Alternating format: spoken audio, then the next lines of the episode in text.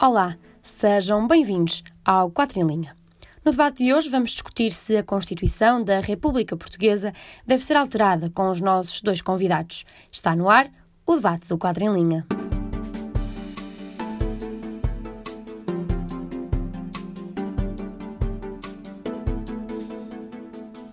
Olá, sejam bem-vindos ao Quatro em Linha. Eu sou a Mariana Vilas Boas e este é o programa de debates do JPN que te aproxima da atualidade e da academia.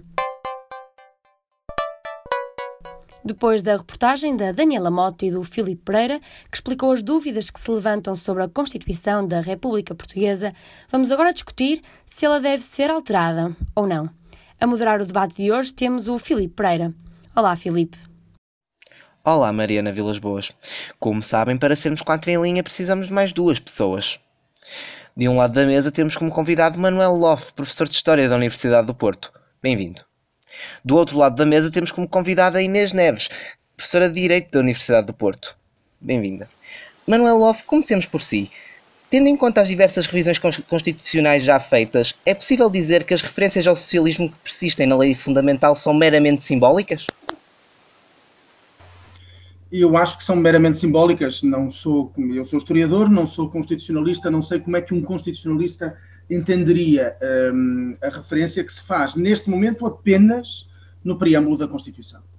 E uh, os preâmbulos das Constituições são uh, documentos de contextualização histórica. Bom, são também documentos uh, de afirmação de valores, da natureza filosófica, bom, da natureza política e ideológica, forçosamente, mas são fundamentalmente documentos de contextualização histórica. Explica o preâmbulo da nossa Constituição, explica como é que ela surgiu, como é que ela foi aprovada entre 1975 e 1976 e faz uma última, eh, todas as outras desapareceram nas, nas várias revisões, eh, que foram feitas a partir de 1982, e faz uma última um, eh, referência, última, ou seja, uma, uma soberante referência ao socialismo no preâmbulo. Diga-se passagem, recordo que o preâmbulo, ou seja, e o conjunto da Constituição, isto é um dado histórico importante, foi aprovado por 93% dos deputados da Assembleia Constituinte e uh, foi aprovado, portanto, uh, na altura, pelos quatro, uh, por quatro partidos, um dos quais, entretanto, desapareceu, por quatro grandes, grandes, um deles era um partido pequeno, mas enfim, quatro partidos que constituem, no fundo, o arco constitucional português, a saber, o Partido Socialista, o Partido Popular Democrático, um ano depois transformado em Partido Social Democrata, o Partido Comunista Português e o então Movimento Democrático Português. há ainda um deputado da da então UDP, União Democrática Popular, hoje parte do Bloco de Esquerda, que votou também favoravelmente. Com esta referência, apenas um partido votou contra, o CDS, e com esta referência quero apenas dizer que a Constituição, naquele momento, foi, eh, teve um amplíssimo eh, consenso de natureza política. Uh, Inês, Neves, Inês Neves, a próxima questão é para si. Um, acha que a seu ver, os limites materiais da revisão constitucional deveriam ser revistos, ou seja, um, deveriam ser repensados, quero dizer, ou seja, acha que, a seu ver, um, os limites presentes na revisão constitucional tornam que a realização de uma, de uma revisão constitucional tornam a realização de uma revisão eficiente impossível, de alguma forma, ou dificultam a realização de uma revisão eficaz? Muito obrigada, Filipe. Eu acho que a resposta a essa questão é precisamente a de que os limites servem precisamente para isso, para, de certa forma, eh, garantirem a Constituição face aos ciclos, digamos assim, políticos a que, a que nos encontramos sujeitos. E, nesse sentido, nós temos Uh, limites não apenas materiais, isto é, quanto àquilo uh, que o poder constituinte derivado pode eventualmente pretender introduzir, suprimir, modificar, mas também temos uh, uh, limites uh, de competência, limites temporais, limites circunstanciais, e aliás, vivemos muito recentemente uma circunstância em que assistimos precisamente à suspensão de, um, de um procedimento por, por, por, por vir, em razão do estado de emergência. Quanto aos limites materiais, que eu creio que, que seja a questão uh, que o Filipe me está a colocar, existe precisamente uma querela Primeiro de tudo, quanto à legitimidade dos limites materiais. Nós temos um artigo 288 na Constituição que consagra um conjunto de matérias uh, que o legislador de revisão deverá, uh, deverá um, respeitar, mas existem muitos autores que entendem que isto é, de certa forma, um, uma, um cerceamento da liberdade das gerações futuras, estando a impor, digamos assim, para o futuro, uh, um conjunto de, de princípios, vá, uh, que podem vir a não, a não se coadunar com a realidade constitucional. Porque nós, nós muitas vezes tendemos para considerar a Constituição como um mero texto, e não, não é. A Constituição é um organismo vivo, como, como muitos referem. Mas tirando essa, mas além dessa posição, existem aqueles no espectro oposto que entendem que precisamente os limites materiais não só são legítimos, como são efetivamente necessários, precisamente para nós garantirmos que a revisão constitucional não se transmuta numa outra coisa que é a imposição de uma nova Constituição, certo? E nós temos aqui que balizar muito bem as duas realidades. Numa posição intermédia, que tem a seu favor uh, o de já se ter, de certa forma, verificado, é chamada tese do duplo processo de revisão. O que é que, uh, uma tese, por exemplo, sustentada pelo Dr. Jorge Miranda, o que é que sustenta a tese do duplo processo de revisão? Primeiro de tudo, nós temos que distinguir os limites entre limites de primeiro grau ou próprios e os limites de segundo grau. E então aquilo que se diz é que Quanto aos limites de segundo grau, é possível nós, numa primeira fase, eliminarmos uma determinada linha do artigo 288, para que num processo de revisão subsequente já possamos, digamos assim, afastar, uh, de certa forma, um, um, determinado preceito da Constituição que estaria protegido perante, uh, ou por esse limite material. Agora, o que dizer? O que dizer é, uh, pelo menos do, do, meu, do meu ponto de vista, é que nem mesmo a tese do duplo processo de revisão admite que nós procuremos, através de uma revisão constitucional, uh, impor uma nova Constituição apenas ao sabor de uma determinada ideologia política, ou tentar usar a revisão constitucional para, para procurar, de certa forma, uh, uh, demonstrar ou implementar um programa que não é aquele que deve constar de uma Constituição. E, portanto, existe um fenómeno de desenvolvimento constitucional, sim. Temos que distinguir aqui aquilo que a nossa Constituição efetivamente impõe como limites de primeiro grau e aquilo que pode eventualmente vir a modificar-se, não por vontade política, mas por vontade uh, do poder constituinte. Um, mas em todo o caso parece-me admissível uh, estabelecer uh, aquilo a que, se, que no direito constitucional se chama uma Constituição rígida. E não uma Constituição flexível, uma Constituição que tenha um procedimento específico para que possa ser modificada, e aqui a utilização uh, do ver, de, da questão do modificar é propositada, porque a alteração está pensada para uma uh, modificação in totum e não para a revisão, como uma modificação parcial da Constituição. E esses limites tanto podem ser, eh, como no nosso caso, temporais, uh, circunstanciais e orgânicos. A próxima questão vai ser para ambos convidados. Um, autores como Thomas Charles Bourreau um, defendem a ideia de que uma Constituição deve estar aberta à interpretação, não deve ser, não deve ser muito detalhada. Um, as normas da Constituição Portuguesa são demasiado detalhadas. Uh, Manuel Loff, comecemos por si. Eu fui procurar o autor e conheço o Bruno, é um, é um politólogo, trabalha na área da, da segurança, estudou sobretudo o caso brasileiro, mas não tanto, não lhe conheço nenhuma obra sobre, sobre o caso português. Um, em geral, a tese que aqui fica enunciada é uma tese tipicamente liberal e é nomeadamente típica de países anglo-saxónicos onde não há uma Constituição, a Grã-Bretanha, ou há constituições eh, que enfim, têm 200 e tal anos como a norte-americana e que justamente um dos seus procedimentos de revisão, não é de facto de revisão, é de acrescentamento, de aditamento permanente ao texto constitucional. Uh, e entende-se, tem-se feito, eu insisto uma vez mais, não sou nem constitucionalista nem historiador das constituições, mas tem-se entendido, e tem-se entendido sobretudo nos setores liberais e conservadores, que modelos de constituição aberta, muito ligeira, com muito, com muito pouco eh, articulado e com uma grande capacidade, e portanto com uma eh, possibilidade da parte, que também existe, evidentemente, em Portugal, da parte dos tribunais e particularmente do Tribunal Superior para esse efeito, que é o Tribunal Constitucional de Interpretação, portanto, que eh, no fundo as constituições ideais seriam aquelas em que teríamos uma,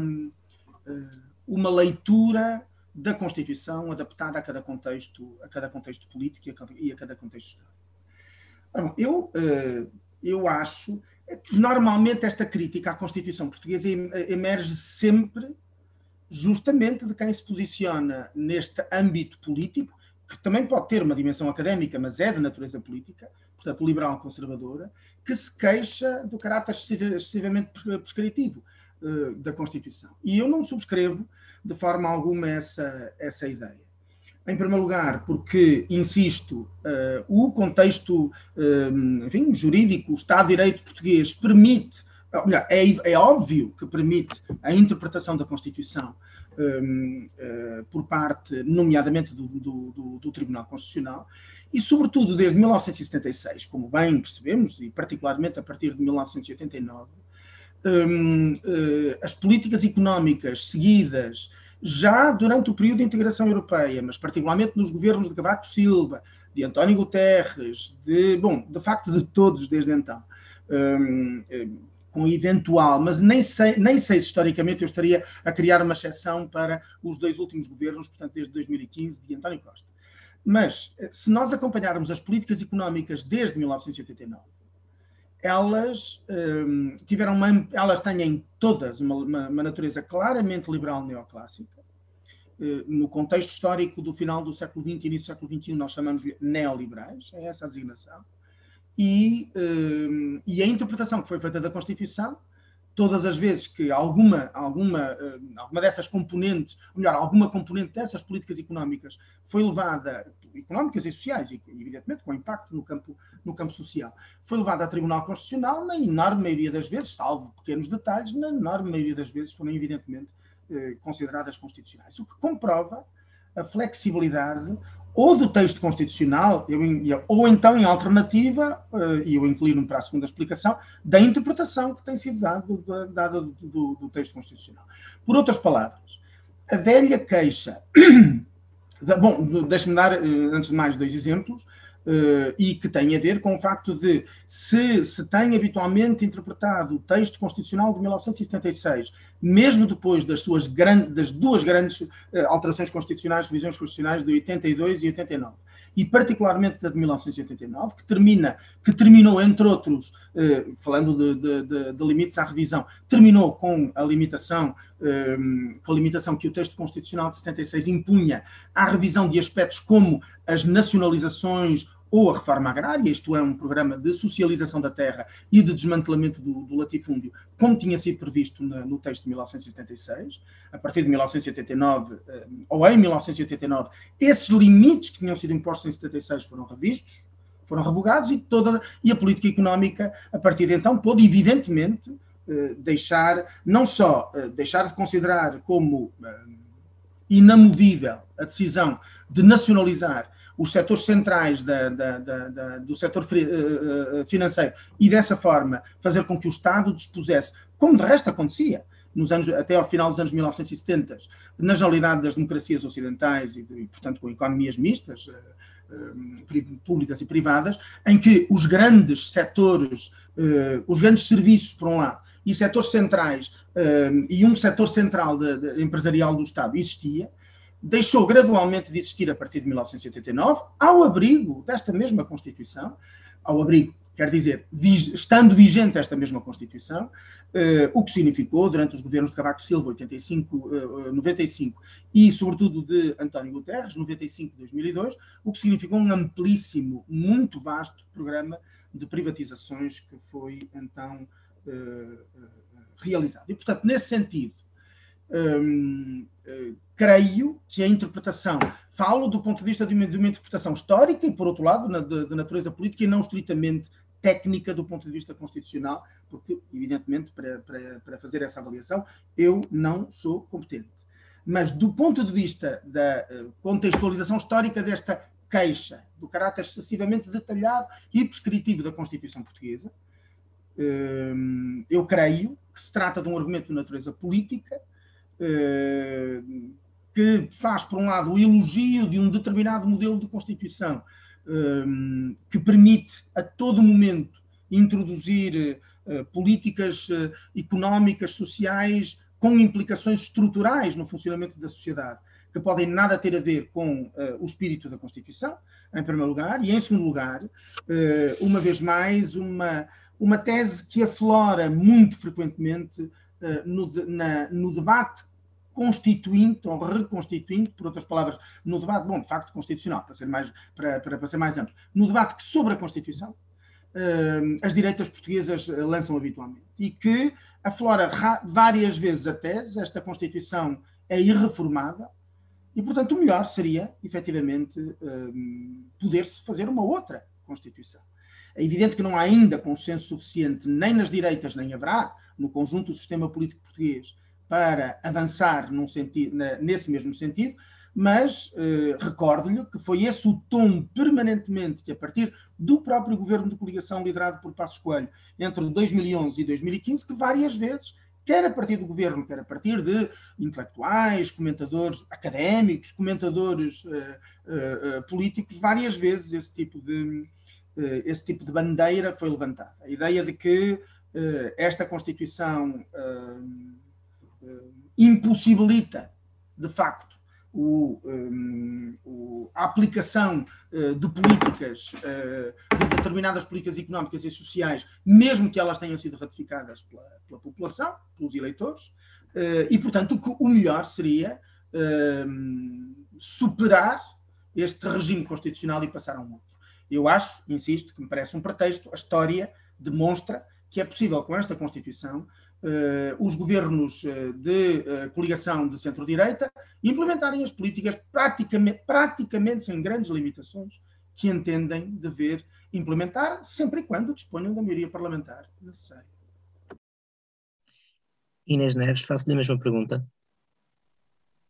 Uh, bom, uh, Filipe, muito obrigada, muito obrigada pela questão. Um, eu creio que, que, a minha resposta está relacionada com, com um fenómeno de que eu falava há pouco, a questão do desenvolvimento constitucional. Desenvolvimento esse que se faz quer por via das revisões, e aqui foram muito importantes, muito significativas as revisões de 1982 e de 1989, não há dúvida alguma de que, de certa forma, foram as revisões às quais se associou a diminuição da carga ideológica da Constituição, a aproximação do texto à realidade, eh, e a partir daí eh, pensava-se que eventualmente o conflito ou aqui algumas reticências uh, relativamente ao texto da Constituição ficariam ultrapassadas. Não ficaram, mas isso não significa que a Constituição não tenha, durante este período de tempo, uh, feito o seu papel e não continua a fazer. Uh, porque mais do que por via das revisões, e nós já sabemos que já, já sofreu sete, e em todas as sete revisões há, há questões recorrentes, como a do preâmbulo, por exemplo, um, existem outros fenómenos, nomeadamente o costume, que é admissível em direito constitucional e que, é o costume, e que pode ser um costume contra legem, preter legem ou secundum legem. Mas, além disso, a jurisprudência, e aqui o Tribunal Constitucional tem desempenhado um papel muito relevante, sobretudo em tempos de crise, para, de certa forma, conseguir garantir aquilo a que a Constituição uh, se comprometeu, porque muitas das vezes uh, nós vemos classificada a nossa Constituição como uma Constituição compromissória, e foi esse precisamente o seu objetivo, foi fazer um compromisso entre as forças que uh, se fizeram sentir a quando da sua elaboração. Quanto ao Tribunal Constitucional em particular, um, creio que, uh, que é muito relevante, que tem conseguido densificar muitos dos princípios, um exemplo, a questão do Estado de Direito. Um, uh, princípio da dignidade da pessoa humana, saber exatamente o que é que decorre do princípio da dignidade da pessoa humana e o que é que ele exige uh, nesta sede. Uh, quanto à extensão do texto, agora numa outra, numa outra vertente, é verdade que nós podemos classificar as constituições, apesar de ser uma classificação muito criticada, em constituições mais curtas e mais longas. Uh, não creio que a nossa Constituição peque por excesso. Até ao momento conseguiu uh, conformar e, e, digamos assim, passar com distinção muitos dos desafios, entre os quais os da integração europeia uh, em relação ao qual se temia que eventualmente tivéssemos uma Constituição, nomeadamente na parte económica, que não conseguisse fazer face aos desafios e às exigências uh, que provinham da União Europeia, mas reparemos, uh, não me parece que, aliás, na sequência do, do, que, do, que vinha, do que já foi aqui dito, não me parece que os privados fiquem vedados de fazer o que quer que seja, tanto mais quanto a livre iniciativa económica privada, por exemplo, é um direito fundamental consagrado na Constituição e, portanto, não é pelo facto de, na, em matérias de saúde e em matérias de educação, ainda vermos ali alguma algum reflexo relativo ao papel que o Estado tem necessariamente de ter, isso não significa que o privado não possa ter também um, um papel a desempenhar. Eu acho que é esta a diferença que se tem muito bem de firmar entre aquilo que é a ordenação fundamental de um país, em, em, aquilo, aquelas que são as traves mestras uh, do nosso ordenamento jurídico, e aquilo que é um programa político que eventualmente se quer fazer espelhar na Constituição, mas em relação ao, ao qual ainda não há um consenso alargado. E, portanto, nós não podemos utilizar a Constituição para verter uh, nela um programa político que é necessariamente contingente. Poderíamos fazê-lo por um fenómeno que não seria o de revisão, porque a revisão, como eu referi, implica uma modificação que é necessariamente parcial e não total, eh, e exige a manutenção da mesma Constituição, mas para esse efeito uh, nunca poderia uh, esquecer-se quem é o titular da soberania entre nós. Uma última questão só, novamente para ambos convidados. A Constituição, como está redigida desde a, desde a última revisão constitucional, em 2005, um, é possível dizer que a lei fundamental é, é como está redigida desde, desde 2005, é inimiga da descentralização? Um, Inês Neves, pode começar, por favor.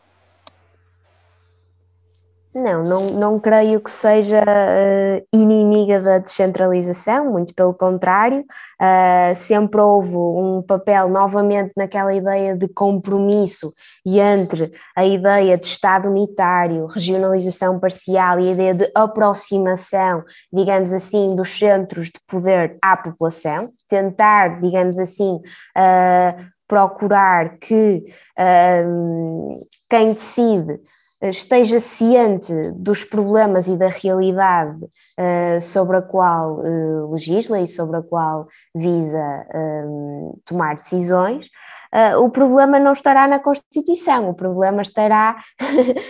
na implementação desse princípio na, na prática, e para isso creio que, que talvez o, o, direito constitucional não seja aqui o problema, mas antes talvez até um problema de ciência política ou até de direito administrativo, mas, mas, não, uh, mas não considero de todo que a Constituição seja inimiga ou vede uh, essa ideia de descentralização, até porque se coaduna com uma ideia uh, que se subjaz, que é essa ideia de aproximação dos centros de poder à população. Manuel Love, faço-lhe a mesma pergunta. Eu estou plenamente de acordo com a minha colega Inês Neves e acho que não, a Constituição não tem, a, a Constituição eh, não, tem esse, não tem nenhum espírito especialmente centralista, muito pelo contrário, de resto já sabemos, há uma parte inteira, há uma componente inteira da, da Constituição, votada em 1976, da regionalização administrativa do continente, do território do continente, eh, separada, evidentemente, da regionalização um, política, acho que político-administrativa das, das regiões autónomas, dos Açores e da Madeira, que está plenamente implementada e que foi, de resto, reforçada em, em revisões, em alterações seguintes da Constituição, em alguma das revisões da Constituição, mas dizia eu, esta primeira está na Constituição e, de facto, como bem dizia a minha colega, eh, o problema está na sua implementação, por outras palavras, está na, nos equilíbrios políticos que em cada momento se encontram para tentar implementar a regionalização administrativa e só faço referência, neste caso concreto, à regionalização administrativa, que em todo caso é, um, enfim, é significativa. Né? No fundo, uh, os dois únicos os dois únicos níveis de, de descentralização ou dimensões de descentralização do poder político eh, que estão efetivamente em vigor são eh, eh, as regiões autónomas, a autonomia dos Açores e da Madeira, das, da, da, das Ilhas Atlânticas, e, por outro lado, evidentemente, a autonomia própria do poder local, das autarquias locais. Agora, o problema é que esta é uma constituição de um país com uma fortíssima tradição centralista.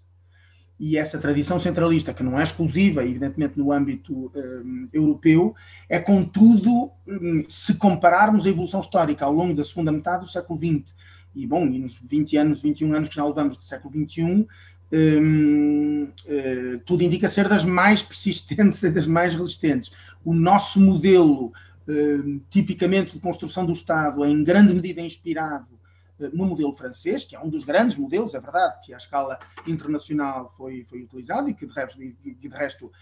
enfim, no início do século XIX, com as invasões napoleónicas, de uma forma ou de outra, à força ou voluntariamente, acabou por ser imposto ou adotado um, por, muitas, por muitos países europeus. Agora, seria um bom uh, exemplo nós percebermos como, ou melhor, seria um bom, uma boa lição do, do, ponto de vista histórico e político, percebermos como até mesmo o país fundador desse modelo, que habitualmente se designa como napoleónico, de Estado centralizado, uma capital que se auto, um, um poder central centrado, eh, centrado, eh, sim, efetivamente, enfim, eh, sediado numa capital que quase se autodefine como uma espécie de farol que ilumina o conjunto do território e que, a partir de, decisão, de decisões dos mais sábios barra mais qualificados, padroniza a vida do conjunto do território e das populações, esse modelo,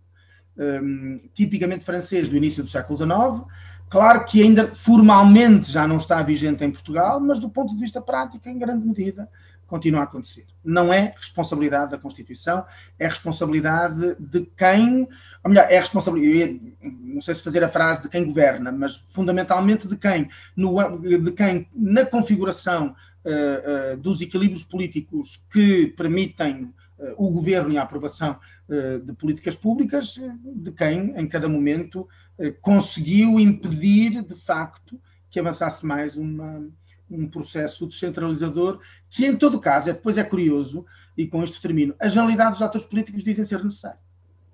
E diz sempre que é preciso aproximar o poder das populações em várias dimensões. De resto, muita da discussão, por exemplo, que aqui não fizemos e não temos que fazer, sobre uh, o, sistema, o sistema eleitoral português, por exemplo, é um dos limites materiais da, da, da, da, da revisão da Constituição, ou seja, a exigência de que tem que ser proporcional, e depois há uma grande discussão se, se nessa proporcionalidade é possível ou não eh, introduzir formas que aproximem eh, a representação, eh, eh, os representantes dos eleitores. E, portanto, um sistema de representação que, de alguma forma, eh, também, abre aspas, centralize. Eu, pessoalmente, não, enfim, não vou aqui dizer que não estou de acordo com a introdução de círculos uninominais, só verifico apenas que há um amplo consenso, quando se faz esta discussão, de que, eh, de que há um excesso de centralismo em Portugal. A responsabilidade, portanto, não é, estamos de acordo, não é da Constituição. Certo, obrigado. Chegamos assim ao fim de mais um debate do 4 em linha. Mariana Vilas Boas. Obrigado, Filipe. Agradecemos em primeiro lugar à Inês Neves, docente na Faculdade de Direito da Universidade do Porto, e ao Manuel Loff, docente na Faculdade de Letras da Universidade do Porto, por aceitarem o nosso convite e por estarem presentes neste debate. Fica por aqui a segunda parte do 4 em linha deste mês. Não te esqueças de nos seguir no Facebook, Twitter e também no Instagram. Podes ouvir os nossos programas anteriores em formato podcast em jpn.p.pt. Quanto a nós, voltamos no próximo mês com um novo tema da atualidade para debater no quadro em linha. Até lá, sintoniza-te!